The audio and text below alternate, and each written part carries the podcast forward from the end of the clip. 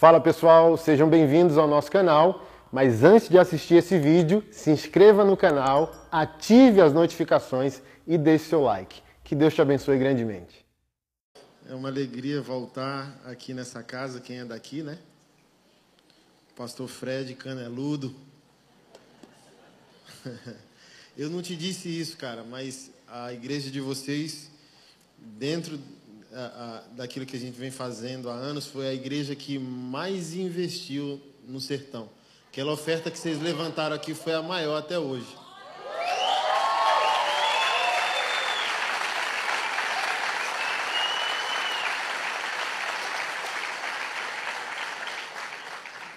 Muitas pessoas viveram melhor. Foi o quê? 18 mil, não foi, Canela? 18, 20 mil. 20 mil reais que a gente fez milagre na vida de muita gente. Então você nem sabe, mas você vai conhecer gente que você salvou só lá na Nova Jerusalém para não ficar vaidoso. Aí às vezes você acha que você não salvou ninguém, uma oferta sua salvou um montão de gente.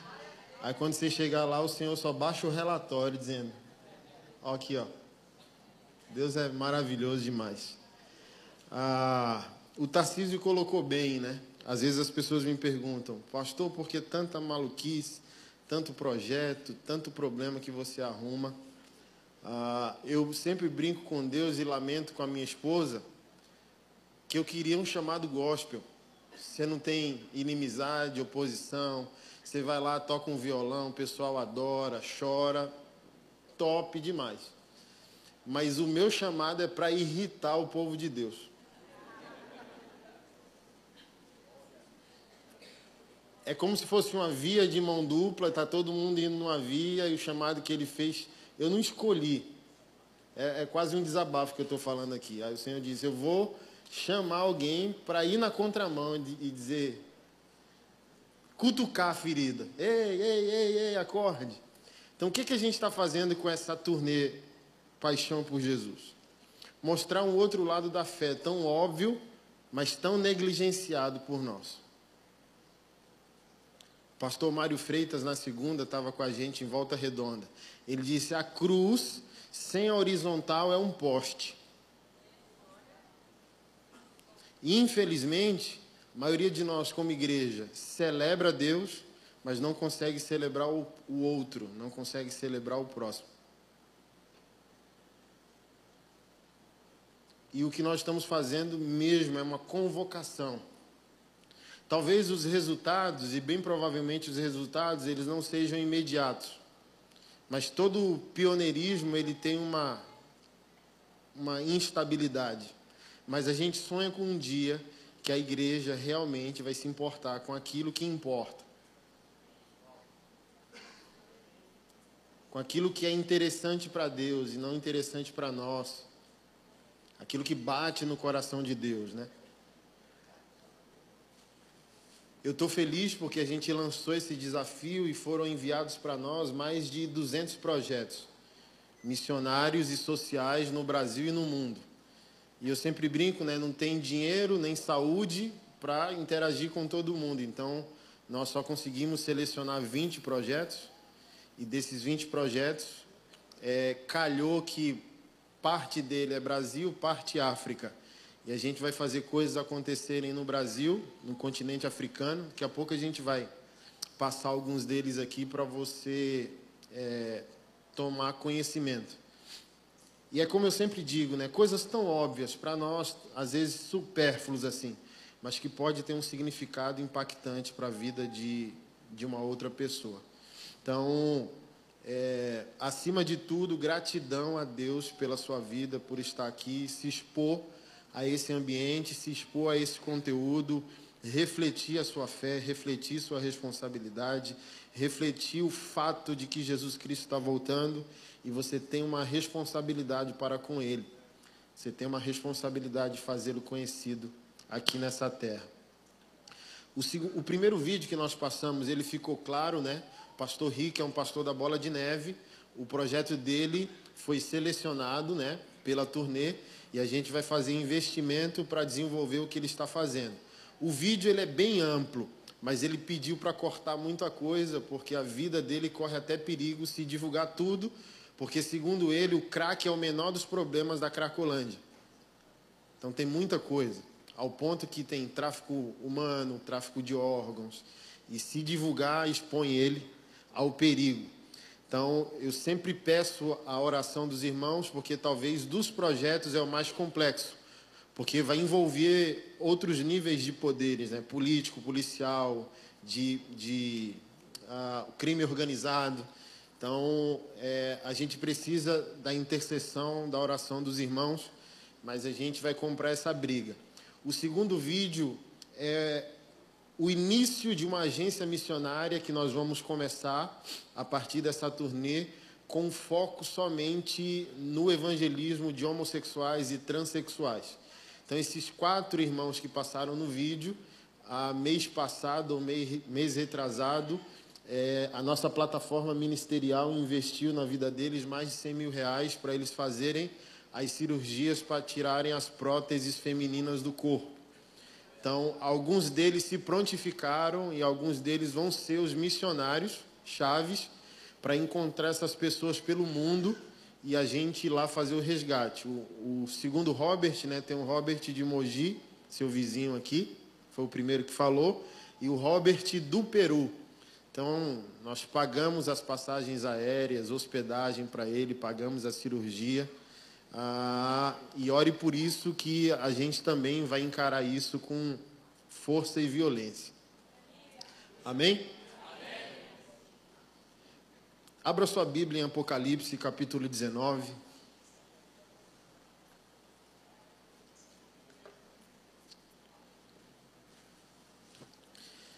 Apocalipse capítulo 19, verso 7.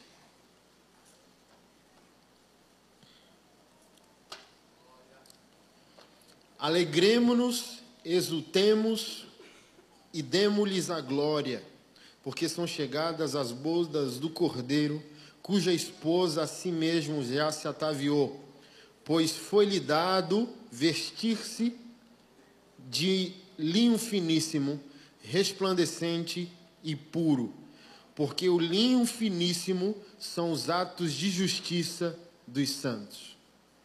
Pai, nós nos colocamos diante da tua palavra e pedimos ao ti que o poder que há nela transforme a nossa vida, em nome do Senhor Jesus.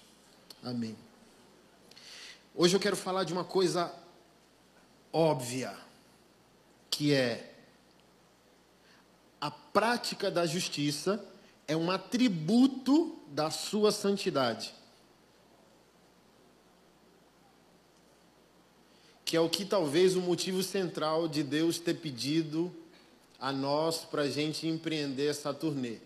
Tornar a igreja consciente de que a justiça é um atributo da nossa santidade.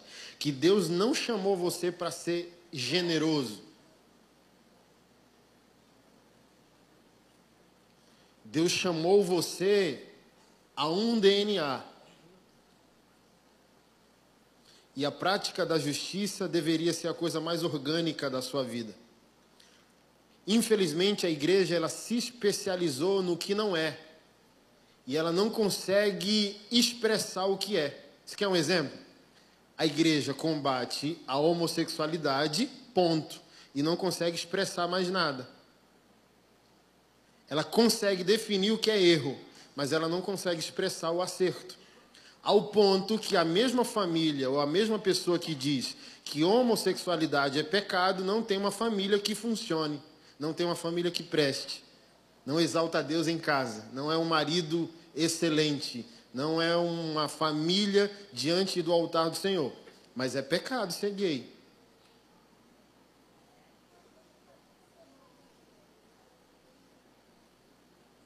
Isso é injustiça diante do Evangelho. Então, a justiça faz parte de nossa santidade, é um atributo da nossa santidade. Que nós deveríamos expressar com extrema naturalidade. É o que somos, fluido, acontece. É a cruz. Se eu estou na vertical com Deus, eu estou na horizontal contigo.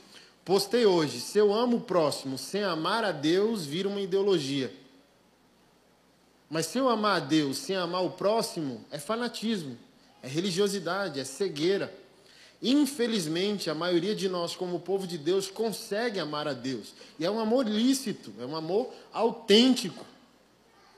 Mas olha que pesado o texto diz: que a noiva está pronta, ela foi vestida, e a veste dela é o ato de justiça desse cristão, desse santo. Então, toda vez que um cristão em vida praticou a justiça, ele externalizou quem ele é no espírito, e aquele ato de justiça constrói a sua futura vestimenta de santidade diante do Senhor.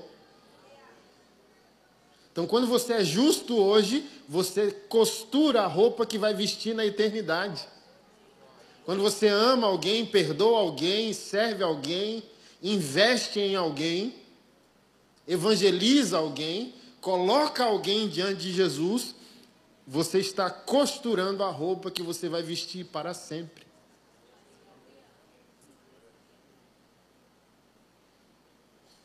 E eu quero estar bem vestido, não sei se você quer.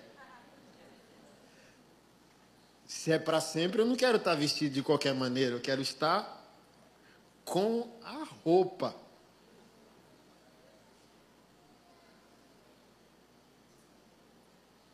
Pastor Anderson, por que você se envolve com tanto problema?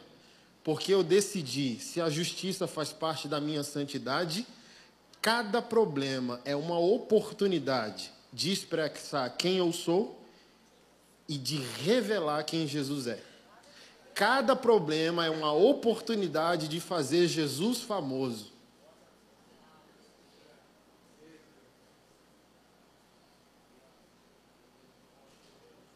Semana passada eu estava numa reunião em uma das secretarias do Ministério da ministra Damares sobre direitos humanos, para falar sobre comunidade LGBT. É uma tragédia, que eu postei a foto, né? E a diretora da secretaria LGBT é uma trans. É um homem trans, né? Que é uma mulher. Aí você tem que ver os questionamentos dos irmãos embaixo. Como assim? Como assado? Querido, não é porque eu afirmo que algo é pecado que eu desejo que a pessoa viva de maneira indigna. Eu prefiro que um homossexual trabalhe de maneira digna do que se prostitua. Não é, é, é, é óbvio diante da justiça do Evangelho.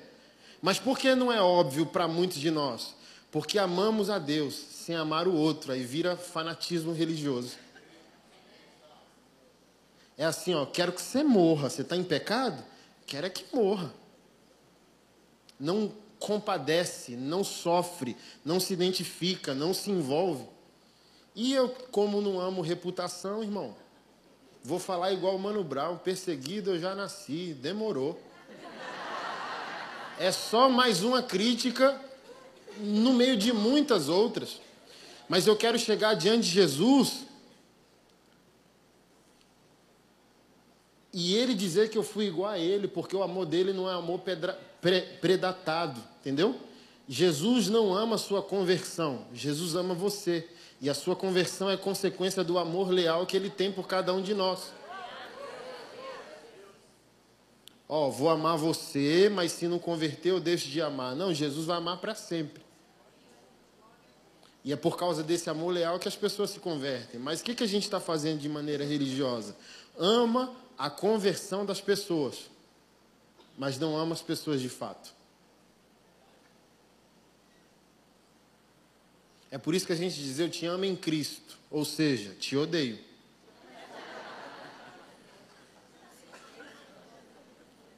Amo a tua alma, já viu isso? Parece um caça-fantasma, né?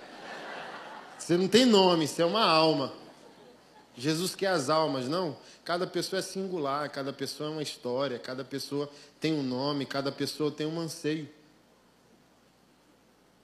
Eu quero é estar vestido com esse linho finíssimo. Eu quero que a pessoa olhe constrangida para mim, pensando: ele considera que a maneira que eu vivo é pecado, mas ele não me ofende. Ele não me agride, ele não me diminui, ele não menospreza. É isso que eu quero. Porque foi isso que Jesus viveu.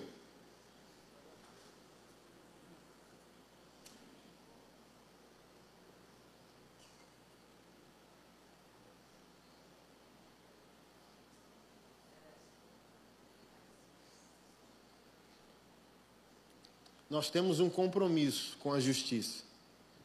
Parece que a igreja acha que o único problema do mundo é sexual. Mas tem fome na sua cidade, tem orfandade, tem abuso sexual, tem violência doméstica, tem um monte de coisa para você resolver. É importante a sexualidade, mas tem um monte de outras injustiças que não é injustiça para um religioso. Ele quer resolver a sexualidade alheia, mas ele não quer resolver a violência doméstica que os homens cometem, mesmo sendo evangélicos. E a injustiça diante do evangelho. É coar mosquito e engolir camelo, segundo Jesus.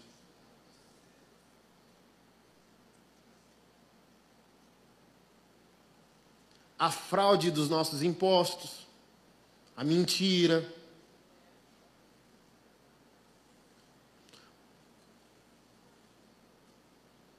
a motivação que não está centrada em Jesus.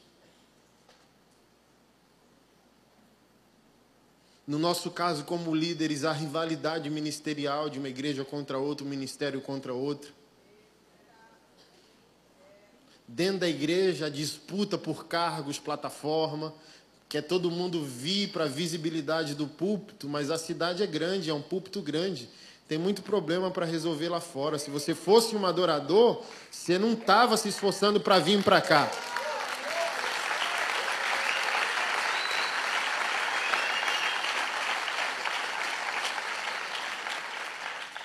Porque já teria muito problema para você resolver em qualquer outro lugar.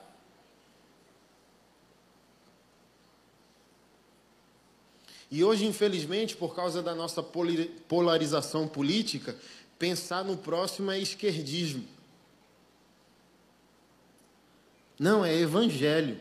Os direitos humanos nasceram com o evangelho. E toda tentativa de praticar direitos humanos tem uma fotocópia de quem? De Cristo, do evangelho.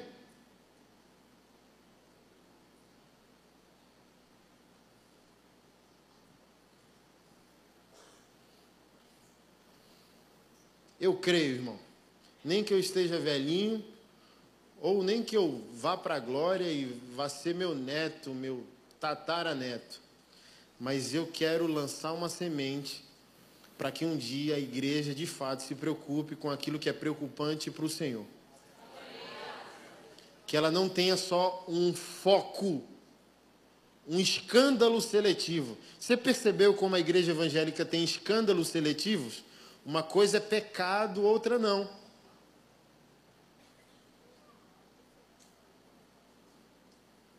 Selecionamos escândalos.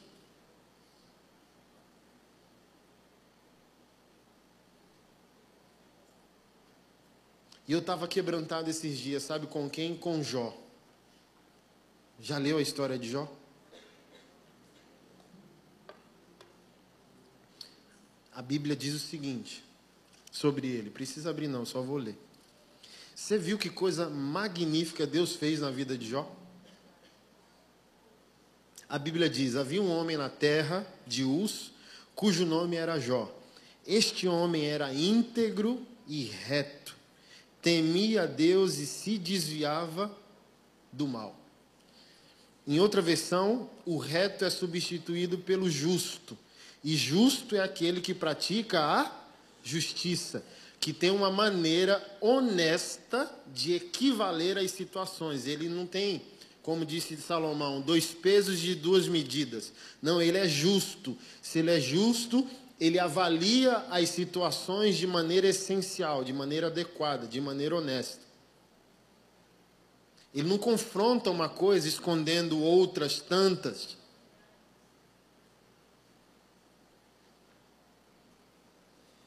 Jó era justo. E no final da carta, ele começa a refletir sobre a história dele, principalmente porque ele estava sendo esmagado pela opinião pública, pela opinião dos amigos. Os amigos queriam definir o porquê Jó se tornou tão maldito.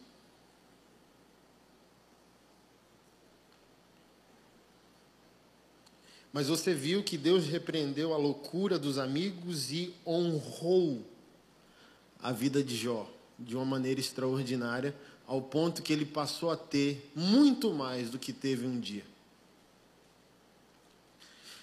E hoje Jó é uma tipificação desse texto que nós lemos em Apocalipse. Um homem vestido de linho finíssimo diante de Deus. Imagina, foi Deus quem disse quem era Jó. O que Deus pode falar ao teu respeito hoje, Canela?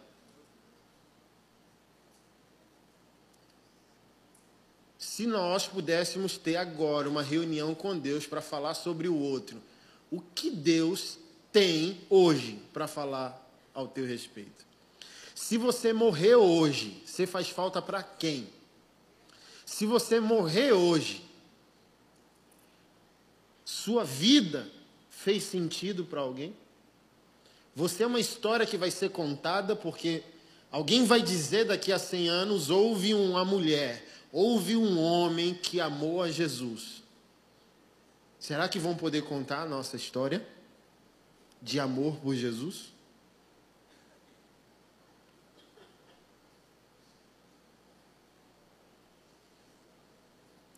Pastor Mário, na segunda, falou algo que eu não tinha tanta dimensão sobre a diferença da mente grega para a mente hebraica. O judeu, como hebreu, e os gregos que nós somos, né? os ocidentais, os, os pagãos dos confins da terra de Atos 1,8. Jerusalém, Judéia, Samaria, confins. Então, todos nós é uma herança grega, todos nós confins da terra, alcançados pelo legado do apóstolo Paulo. Mas a raiz de tudo é o hebreu. Então, o Oriente, você pode pegar cultura islâmica, cultura judaica, você pode pegar ali uh, Japão, China, todo aquele lugar, eles têm uma maneira organizada, sistêmica, uma moralidade muito mais superior que a nossa. E segundo as palavras do pastor Mário, é por causa da. Não há dicotomia, não há paralelo. A fé ou a postura existencial e moral de um oriental ela é totalizante. Ela não é subdividida. Então, por isso que, por exemplo, o amor não é uma voga no Antigo Testamento, não é celebrado. Deus não é amor no Antigo Testamento, porque para a mente hebraica a, o que importa é o que se toca. No Novo Testamento, amor é um conceito. E no Antigo Testamento o amor é concreto, é uma pessoa, ao ponto que o Antigo Testamento usa a palavra conhecer para expressar intimidade sexual. E Adão conheceu Eva, e José conheceu Maria. Então, segundo Mário, se você chegar para um judeu e dizer, eu conheço todo mundo dessa rua, vai pegar mal, porque intimidade, conhecimento é intimidade. É empírico, é por meio da experiência. Eu, eu toco, por isso que João também disse isso, que vimos, ouvimos e as nossas mãos, porque ele era um judeu, então ele estava querendo falar para o pessoal, dizendo: há um envolvimento entre aquilo que eu creio e o objeto da minha fé. Por isso que para um islâmico explodir tudo e se explodir não é um esforço descomunal como seria para nós, porque para ele é concreto, é só uma manifestação orgânica do que se crê. Então, me prostrar em adoração ou explodir tudo é a mesma coisa, porque eu não estou dividido, sou um bloco. Eu sou uma ação coesa, eu sou uma ação completa. Uma frase que eu tenho seria um absurdo para um oriental, que é o avivamento da segunda-feira. Aí um judeu vai olhar e dizer: Você consegue dividir o que acontece no domingo e o que acontece na segunda? São duas coisas para você? Olha aqui, eu queria voar quando o pastor Mário pregou isso. Eu falei, ô oh, louco, bicho, muda tudo. Então, por que nós, como igreja, somos grandes, mas somos ah, indolores nos problemas do mundo. Porque a gente consegue ter uma vida em casa, ter uma vida na igreja, ter uma vida no... a gente consegue ter máscaras social, uma vida fragmentada. Obrigado.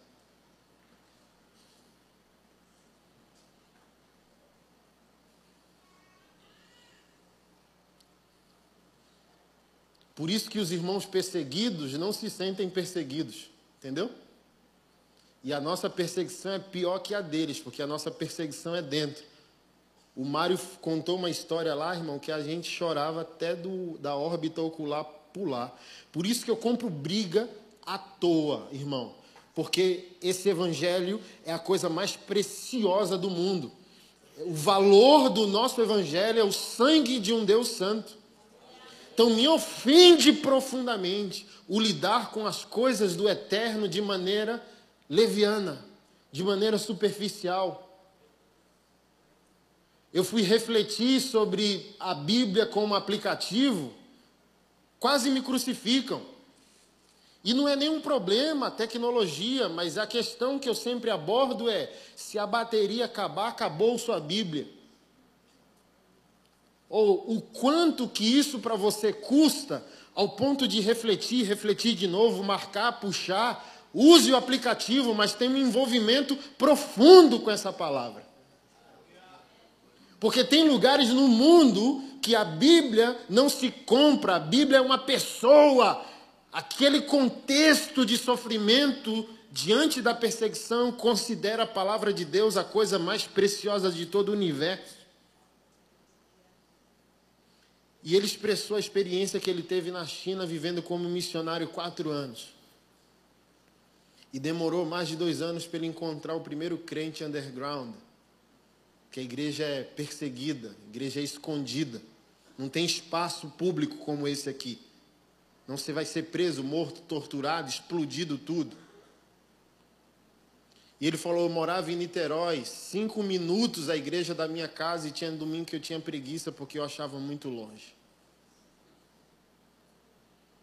E quando eu fui lá, o irmão dirigiu 40 minutos, escondeu o carro no meio do mato. Andamos mais 40 minutos por meio da mata. Eu, ele, os filhos, a esposa. Chegamos num prédio antigo, destruído, cheio de mato, sem energia, sem água, sem saneamento.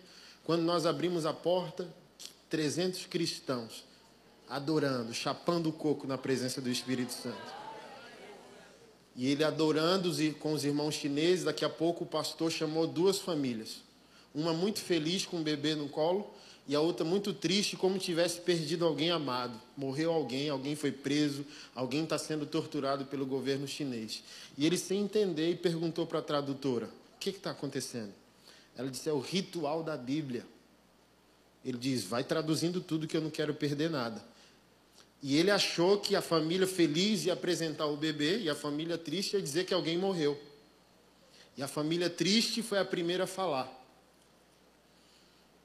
dizendo a experiência que teve com aquela, naquela semana com a palavra. Que eles começaram a maratona de 5 da manhã até perder todas as forças, meia-noite e uma da manhã, e parar de ler a Bíblia porque não tinha mais força e dormia o máximo possível, três filhos, marido e mulher, para acordar o mais cedo possível e ler a Bíblia, começar a ler a Bíblia de novo até meia-noite, até acabar as forças. E ele ouvindo aquilo ali com atenção, meu Deus, como assim? É uma maratona de leitura? Ela disse: não, é porque só há uma Bíblia para 300 famílias que congregam nessa igreja. E a Bíblia só pode ficar dois, três dias com cada um delas, revezando. E a tristeza do irmão é que ele só conseguiu ir de Gênesis a Reis.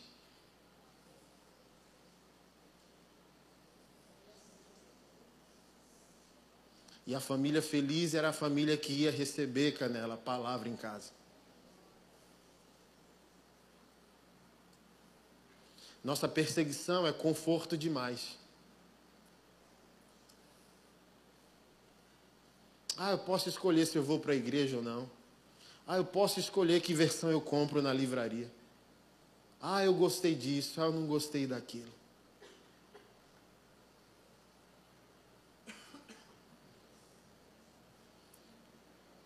É por isso que eu me ofendo fácil, irmão, com a igreja brasileira e vivo metido em. Não, eu não aceito, irmão. Tem uma Bíblia no aplicativo, mas por favor, tenha uma Bíblia a maior que você puder comprar. Para que a do aplicativo seja só referência. Mas você ama isso aqui com um monte de canetinha marcando, é uma pessoa, irmão.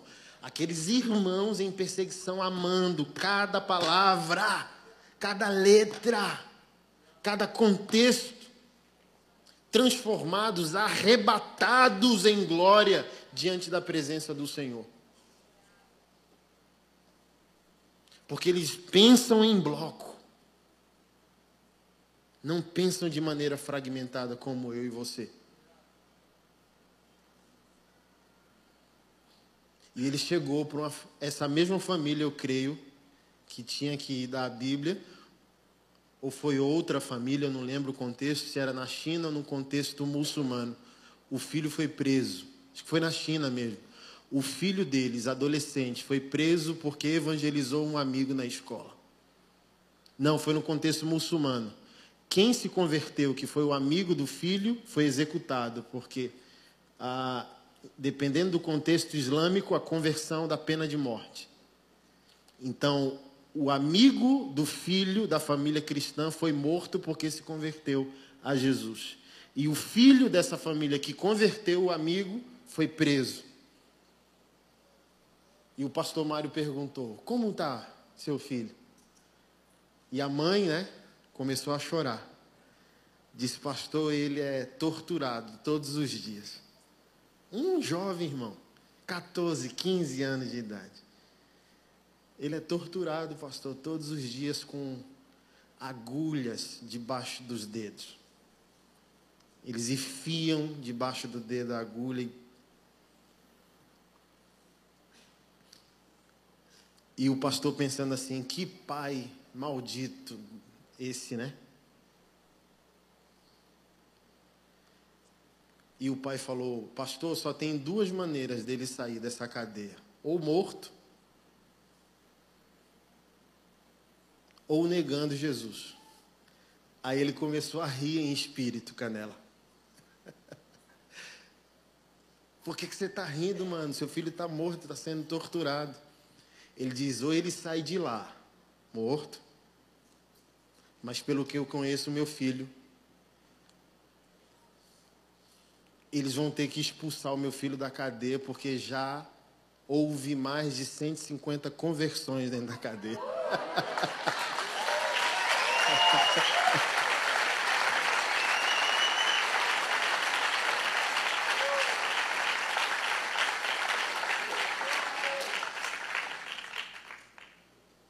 A gente não consegue nem dar um dízimo, irmão.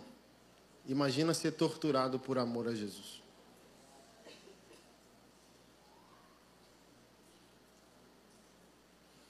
A gente briga com a calculadora. Imagina colocarem a nossa segurança em xeque.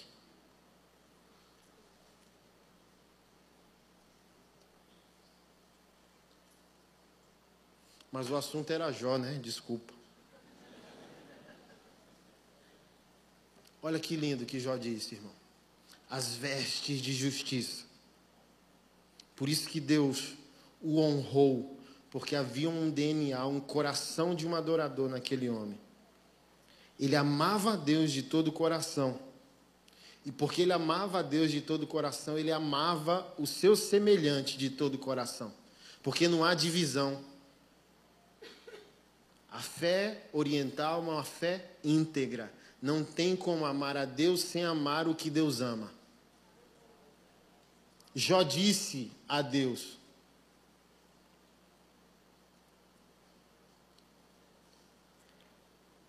Eu livrava os pobres que pediam ajuda, e também o órfão que não tinha quem o socorresse.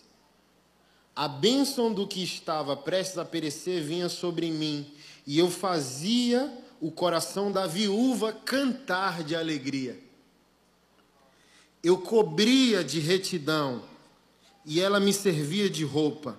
A minha justiça era como um manto e um turbante. Eu era, olha isso, eu era os olhos do cego. Eu era os pés do aleijado. Eu era o pai dos necessitados. E até a causa dos desconhecidos eu me envolvia. E eu quebrava o queixo dos ímpios e arrancava das mãos deles todas as vítimas. As nossas, as nossas obras não nos salvam, mas elas são manifestação de nossa salvação. Onde não há uma obra praticada para expressar quem Jesus é, não há uma salvação honesta, talvez momentânea, mas onde há salvação, há revelação dessa salvação. Porque em breve a pessoa que ama a Deus precisa se comprometer com aquilo que Deus ama. Não tem como amar a Deus para sempre sem conseguir amar o que Deus ama e como Ele ama. Então, uma hora, se você de fato está salvo, você, os seus olhos vão abrir para você ver o que Deus vê, para você sentir o que Deus sente, para você fazer o que Deus faz. Não tem como andar com Deus e ser cego às vítimas da injustiça, porque a justiça é o nosso DNA, é um fundamento da nossa santidade, é uma característica essencial do nosso novo nascimento. Onde um crente perder as suas lágrimas, ele perdeu o seu Deus. Porque não tem como estar vivo vendo as pessoas que sofrem e o seu coração permanecer intacto.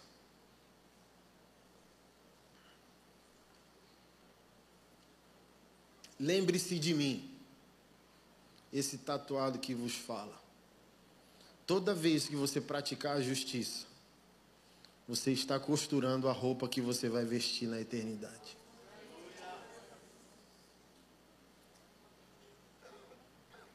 Toda vez que você der dignidade a alguém. Foi fácil eu dizer sim para esses irmãos ex-transexuais. Fácil, dizendo eu compro a briga. Difícil foi fazer as transferências bancárias, Caio. Quando eles me ligavam dizendo, pastor, tem que pagar o apartamento, que a gente vai ficar hospedado quando terminar a cirurgia. Cinco mil reais. Pastor, tem que pagar as passagens aéreas. Tem que transferir agora 8 mil reais. Pastor, tem que dar o sinal do médico. É, filho? É. Quanto? 30 mil, pastor. Pastor, tem que dar o restante para o médico. Aí eu sentei, porque o restante do médico era 50 mil.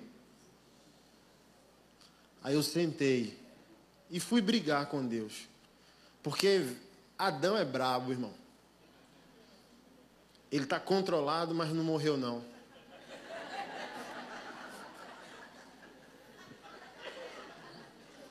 Amar o próximo é caro, irmão. Por isso que é melhor cantar avivamento do que viver avivamento. Aí eu disse, Jesus, por que, que eu me meto nesses negócios? Porque só para tirar o bumbum de um deles foi 50 mil. Foi três cirurgias de 13 mil e uma cirurgia de quase 50, Pedro. Aí eu sentei dizendo: o que, que eu tenho a ver com a bunda dos outros? Que não deixa isso quieto? Olha o que Jesus falou para mim, Canela. Você é um nordestino que foi criado sem o seu pai, que passou fome metade da sua vida. Tudo que você tem é porque você me ama. Quando você achar que dar dignidade ao ser humano é caro, só me avisa que eu te devolvo para onde você estava. Agora, se você quer sentir o que eu sinto, amar como eu amo, fazer o que eu faço, nunca considere caro da dignidade. Porque a sua fidelidade um dia foi um real, um dia foi dez, um dia foi cem. Hoje é cinquenta. Mas fui eu. Fui eu que dei um real a você, fui eu que dei dez a você, fui eu que dei cem a você e fui eu que dei cinquenta a você. A justiça é um atributo da nossa santidade. Então não é um favor que eu fiz a esses irmãos. Não é um favor. É uma manifestação é uma manifestação de santidade.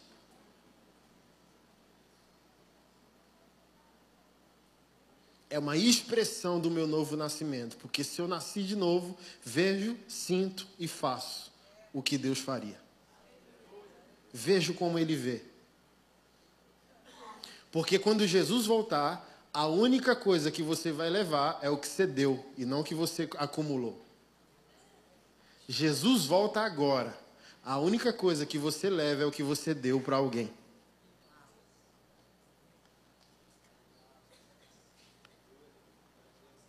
Não sei se você crê em galardão. A Bíblia promete.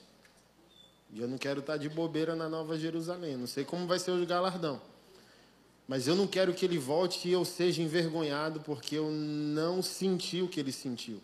E nem fiz o que ele fez. E nem percebi o que ele percebeu. Eu amo isso. E talvez o meu chamado chato, que às vezes você olha assim de longe dizendo: Meu Deus, pastor insistindo ainda nesse assunto. É para trazer meus irmãos para essa rota. Ei, não acumule juízo. Igual Paulo na, na ceia. Gente, não congrega na festa do ágape dizendo que está comendo o corpo e o sangue de Jesus. Com omissão. Porque naquele contexto da ceia, o pecado não era o pecado do corpo, era o pecado social. Ele diz: há muitos em vocês quem passa fome, e a quem coma muito, ao ponto que bebeu muito e se embriagou. O que, que Paulo quer dizer ali no contexto da ceia? Se você está comendo o corpo e bebendo o sangue, a primeira coisa que aconteceria com você é abrir os olhos para perceber o irmão.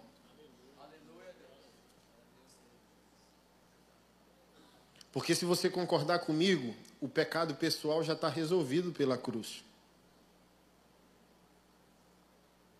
Então a análise que ele pede é social. Você me ama? Amo. Está amando o irmão? Ao ponto que você bebeu de se embriagar e não viu ele, ele está passando fome. Está lá no contexto, lê o contexto. É porque a gente lê só o examine-se a si mesmo. Não, mas lê todo o capítulo 11. Você vê que o pecado ali é negligenciar o irmão.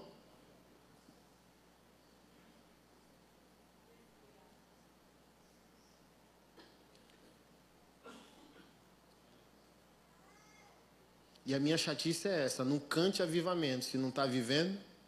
Não diga que gay é pecado se não é homem, para a esposa, para a igreja. Se sai de um culto cheio de orgulho, dizendo: ceguei é pecado, mas volta para casa para ver pornografia. Não é justo. Não é justiça diante de Deus. Está acumulando juízo sobre si.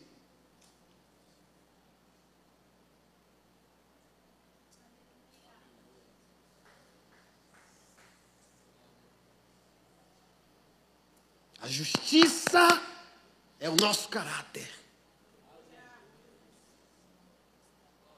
Um cristão precisa estar baseado nisso. Não é justo. Não é justo. Ser um Martin Luther King, não, não é justo. E comprar a guerra em amor, mas comprar a guerra, não, não é justo. Isso não é justo.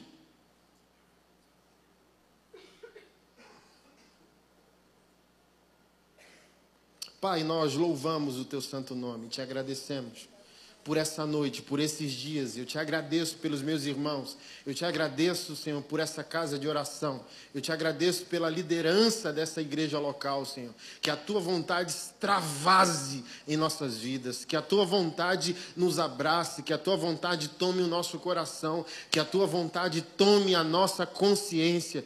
Que o Senhor seja exaltado acima de tudo e acima de todos, é a nossa oração e o nosso anseio e a nossa certeza em Jesus Cristo. Amém.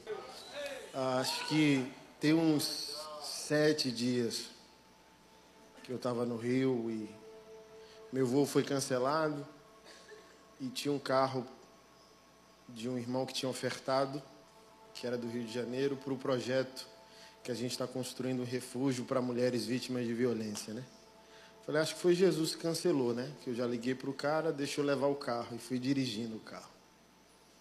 E foi uma das experiências mais profundas que eu já tive com o Senhor.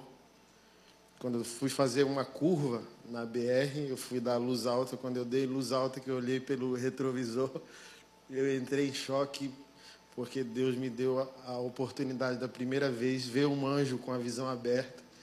E ele estava acompanhando o carro do lado direito, pelo lado de fora. E no outro dia que eu cheguei em casa, o Senhor me acordou às três da manhã. Eu comecei a orar e foi uma segunda maior experiência da minha fé. E Deus me deu a visão aberta para perceber todos os demônios ao redor dos meus muros que não podiam entrar no meu lote. Mas eles estavam em cima das muretas, né? Então eu orava olhando pela janela e eles olhando para mim, querendo vir, mas sem poder vir. Hoje, hoje especificamente, foi talvez um dos piores dias da minha vida, mano. Hoje. Ao ponto que, sei lá, um espírito de loucura querendo se apoderar de mim, botando pensamentos de morte na minha cabeça. Eu não sou maluco, nem estou maluco, não tenho nenhuma vaidade, nenhum orgulho por estar fazendo o que eu estou fazendo. Mas Deus botou uma marreta na minha mão. Felizmente para alguns e felizmente para outros. Porque Ele sabe que eu tenho amor suficiente por Ele e coragem suficiente de quebrar o que tiver que quebrar. E hoje houve um contra-ataque emocional tão cruel assim, que desde que eu acordei, sete da manhã, até agora, dirigindo ali a descida da BR, e o diabo do meu lado enlouquecendo a minha cabeça, pressionando.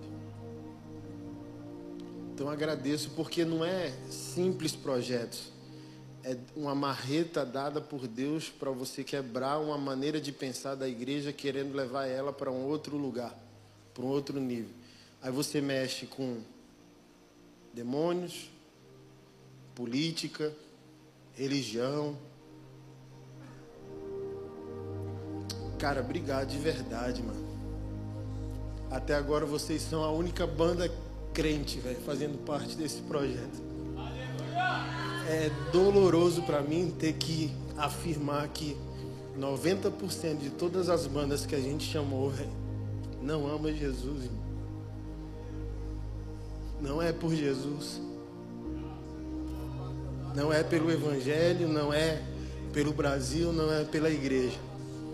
E o diabo aproveitou disso para me enlouquecer. Eu disse: Meu Deus, como assim? É, é, é, nós queremos amar a igreja, amar a nação, amar a África. Como, como, como assim?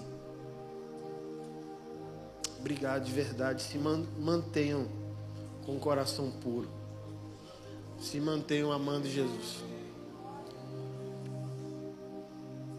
Ontem foi especial no Nordeste, mas hoje é especial aqui. Muitos de vocês recebendo a visitação certa e a mensagem certa para um futuro melhor para a igreja. Hoje você tem 15 anos, amanhã você vai ser o pastor. Mas não ame o sistema da religião, ame Jesus. Não ame o seu título Pastor, ame pessoas. ter que receber, brother, ligação de banda dizendo: se o dinheiro não tiver na conta, a gente não sai de casa.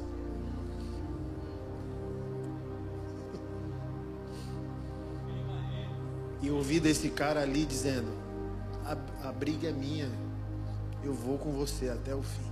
Obrigado.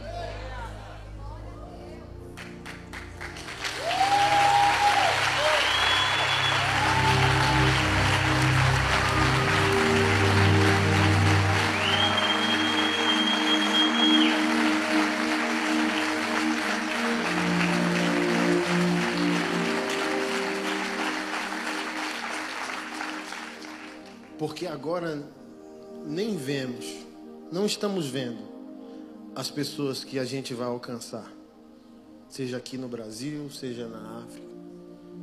Mas imagina, o que a gente está fazendo hoje aqui, celebrando a presença de Jesus, de alguma maneira vai salvar alguém. Dez reais nosso vai chegar em algum lugar da África para dar para uma criança o que comer.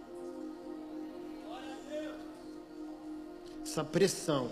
Eu consigo ver o diabo me pressionando, mas toda vez que eu vou para a cruz, tem canela, uma.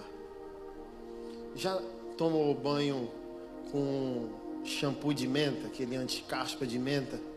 Não dá um refresco? Um refresco assim, ó. Tem uma pressão emocional e espiritual para enlouquecer o que a gente está fazendo, mas toda vez que a gente diz Jesus, a gente vê o nosso espírito refrescado. Tipo assim, obrigado. É isso. Compre a briga. Desça a marreta. Não desista. Porque tem pessoas morrendo às custas da nossa omissão. São raras as igrejas como a de vocês. Rara, rara, rara, rara. Raríssimas. E é um novo tempo. Não tem culpados e nem heróis. Você entende isso aqui? Não é um. Ó, oh, heróis e vilões. Não, é o que é, porque o ser humano raramente ele consegue se humilhar diante da presença de Deus. Mas de fato, é um novo tempo. Não tem vilões e não tem heróis. Só tem o Senhor tentando chamar cada um de nós de novo para uma vida de adoração. Para uma vida simples, para um evangelho simples, onde o pastor cresce, mas é servo onde a igreja é grande, mas é pequena, porque é família. Onde você tem a fama e o nome e vive como se não tivesse, porque você é servo dos irmãos.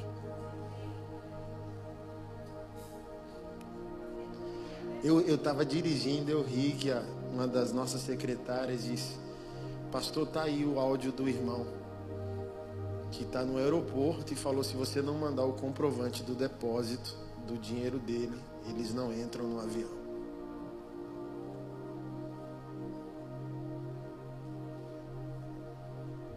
Aí eu disse: dê, dê tudo que ele pedir, porque tudo que ele pegar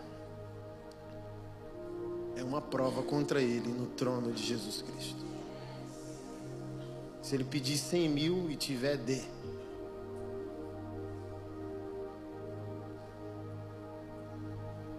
Mas você vai levar o tapa na cara de Paulo.